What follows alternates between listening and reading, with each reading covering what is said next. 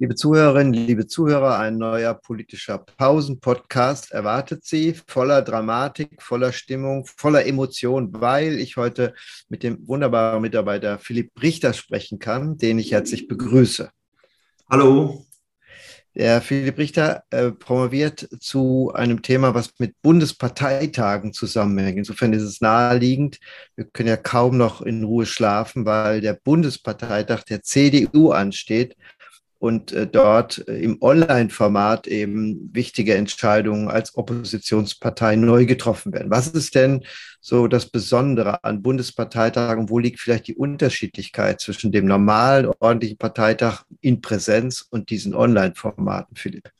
Ja, zunächst einmal ist ja der Streit in einer pluralistischen Demokratie ein strukturelles Erfordernis und dies gilt eben nicht nur für den Wettbewerb zwischen Parteien, sondern eben auch für den innerparteilichen Prozess der Willensbildung. Und Parteien verfügen dabei ja über verschiedene Modi der Entscheidungsfindung im inneren Ringen um Macht. Der letzte Modi der Entscheidungsfindung ist in Deutschland eben qua Gesetz der Bundesparteitag, das höchste Organ einer Partei und ist dementsprechend auch äußerst konfliktiv, meint man. Aber dies ist ja meistens mitnichten so, sondern wir haben ja eher durchchoreografierte und inszenierte Veranstaltungen, und deshalb ist das Ganze vermutlich auch gar nicht so gut erforscht, denn die Wissenschaft hat Parteitagen bis dato kaum Aufmerksamkeit geschenkt. Jetzt ja. haben wir darüber hinaus nochmal ein ganz neues Phänomen seit gut einem Jahr, eben diese digitalen Parteitage, die sich meines Erachtens nach fundamental von den normalen Parteitagen unterscheiden.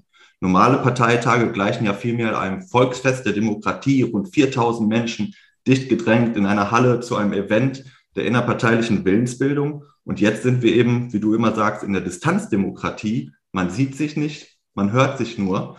Und äh, das hat natürlich auch weitreichende Konsequenzen für die gesamte Veranstaltung Parteitag. Ja, und wenn man sich die Geschichte der Parteitage anguckt, da ist nicht jeder in großer Erinnerung geblieben.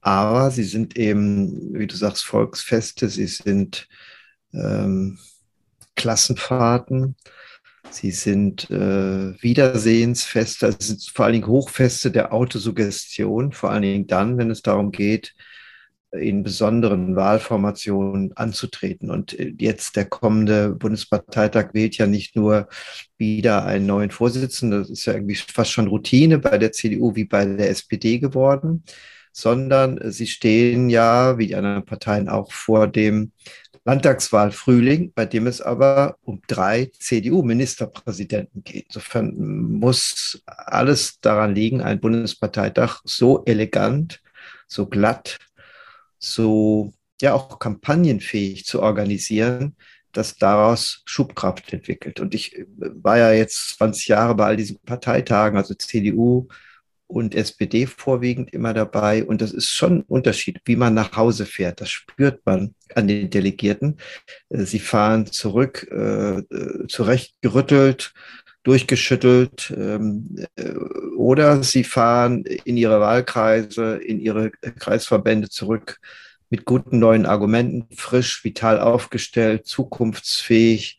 Das macht einen riesen Unterschied. Und das weiß ich ehrlich gesagt nicht, wie bei digitalen Parteitagen man zurückgelassen wird. Man ist ja doch nachher wieder mit sich allein im Raum. Also wo ist die Dynamik, die so ein Parteitag wirklich emotional aufrüttelnd entwickeln kann unter digitalen Vorzeichen? Ich stelle mir das sehr schwer, quer, verquert geradezu vor und insofern sind auch Forschungen notwendig, die Unterschiedlichkeit zu markieren zwischen Präsenzparteitagen und digital. Man probiert es ja so gut wie möglich zu imitieren, indem man einen digitalen Plenarsaal jetzt beispielsweise geschaffen hat, der, glaube ich, auch heute das erste Mal bereits getestet wird in einem Vorlauf, wo man auch die ganzen Technikchecks und ähnliches macht, um erstmal allen Delegierten den Zugang überhaupt zu ermöglichen und mögliche Probleme dann am finalen Parteitag auszuschließen.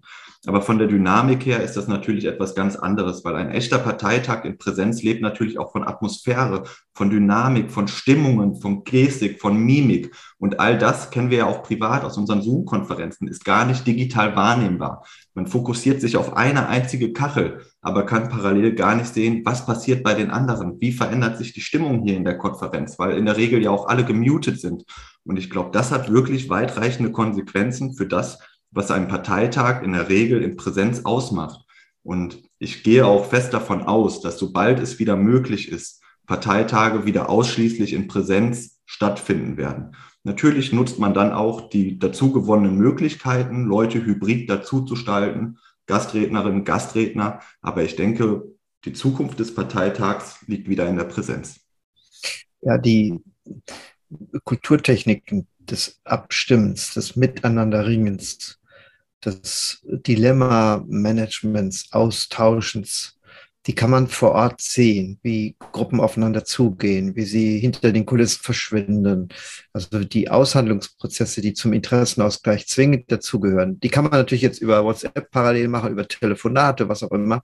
Ist aber schwerer. Und auch die Interpretation. Also ich werde am Samstag den ganzen Tag äh, in Bonn im Phoenix-Studio dabei stehen und versuchen ab und zu Dinge einzuordnen. Auch die Einordnung ist schwerer, weil auch die Interpretation, die Deutung hängt davon ab, eigentlich, dass man dabei ist, dass man sieht, wer auf wen zugeht, sich eine eigene Meinung holt mit den verschiedenen Delegierten. Äh, es sind ja bei 1001 hat man alle Landesverbände da. Man kann zwischendurch mit den verschiedenen Landesverbänden reden. Man kriegt einen guten Überblick über die Pluralität, über die Stimmung und all das erschwert auch die Deutung, die Interpretation.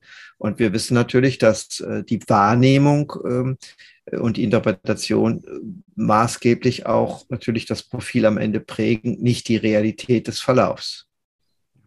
Ein Parteitag ist ja eigentlich ein stetiger Spagat zwischen einem Kommunikationsziel, was man hat, was auch diesmal die CDU schon im Vorfeld ausgegeben hat. Man möchte Aufbruch signalisieren, man möchte das Zusammenhalten, eine starke Basis, ein klarer Kurs ist dort der Slogan, äh, darstellen und signalisieren. Andererseits muss man sich jedoch auch immer vor Augen führen, dass es in diesem institutionell organisatorischen, konfliktdemokratischen angelegten Format Parteitag auch jederzeit eskalieren kann. Und für die Personen, die das Ganze organisieren, das sind in der Regel eben die Generalsekretäre mit ihren Teams, wird es genauso wie für dich als Experten sehr, sehr schwierig, das Ganze einzuschätzen man wird natürlich, man hat neue Steuerungselemente hinzugewonnen, einfach durch dieses digitale Format. Aber nichtsdestotrotz ist es einfach auch schwierig für die vorherzusehen, welche Konsequenzen kann eine mögliche Aussage eines Kandidaten in diesem Moment haben oder eben nicht, weil man nicht mehr diese direkte Rücksprache, diese direkte Kommunikation im Raum hat. Ja, also am äh, Samstag geht es darum zu prüfen, in welchem Zustand die CDU in der Opposition angekommen ist. Ist sie eine verhinderte Regierungspartei oder hat sie die Opposition angenommen? Natürlich geht es in der Landtagswahl darum, auch äh, wieder Ministerpräsidenten zu stellen, aber das Setting wird äh, daran sich ausrichten, wie man sich neu findet in dieser Rolle und äh, ist ja aus Sicht der Demokratie und der parlamentarischen Demokratie eine großartige Rolle entstanden, nach GroKo-Zeit wieder eine, die große Oppositionspartei als demokratische Partei zu haben und nicht die AfD als Oppositionspartei mit der größten Stärke im Bundestag, die gegen die GroKo aufgestellt war. Auch das ist natürlich sehr interessant, wie sich da Verschiebungen ergeben haben. Aber darauf kommt es unabhängig von den verschiedenen Wahlszenarien, die am Samstag eine Rolle spielen, an, ob man zu einer äh, Oppositionsarbeit sich bekennt. Ich glaube, gerade das ist auch ein Teil, was diesen Parteitag so herausfordernd machen wird, auch in seiner ganzen Anlage und Organisation, weil so viel kommt zusammen. Es kommen personelle Entscheidungen, es kommen sachliche Entscheidungen, es muss Wahlwerbung betrieben werden und aus den Konflikten, die wir aus den vergangenen Monaten und Wochen kennen, muss auch deutliche Parteiintegration betrieben werden. Also wir haben sowohl darstellungsrelevante als auch entscheidungsrelevante Aspekte. Und das alles unter einen Hut des digitalen Parteitags zu zaubern, ist nicht ohne. Und ich glaube, das muss man wirklich an der Stelle auch nochmal herausstellen, wie schwierig das eigentlich ist, so etwas zu organisieren, zu machen und auch darzustellen.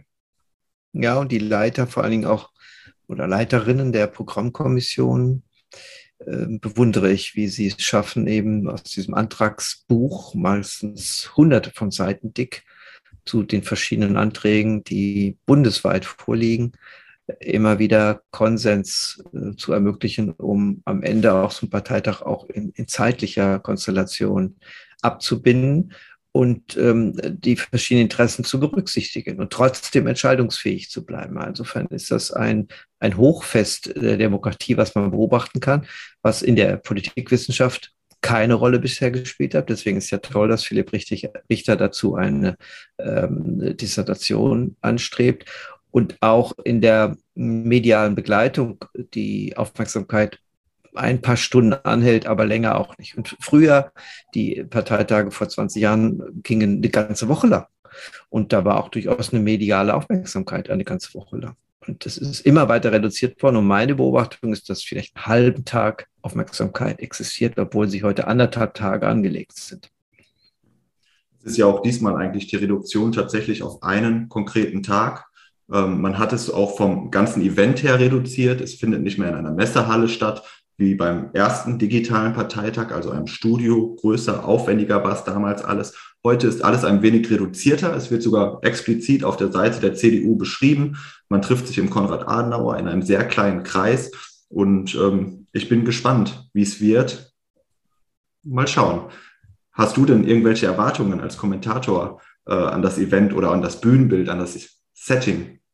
Ja, ich hoffe, dass man äh, viel sieht, nicht nur die Redner sieht sondern auch drumherum ein bisschen, wie die anderen äh, im Raum sich bewegen, weil daraus kann man auch Dinge ableiten, wer mit wem äh, sich wie inszeniert, zumindest die Absicht und ob sich das dann habituell äh, übersetzt, realisieren setzt oder ob das in der Anmutung oder auch in der ja, persönlichen Stilausgestaltung davon abweicht. Da kann man auch das eine oder andere ableiten. Äh, und klar, äh, am Ende zählen auch Ergebnisse, wie wer gewählt wird, mit welchen Stimmen äh, wird ja das äh, Gesamtteam neu aufgestellt.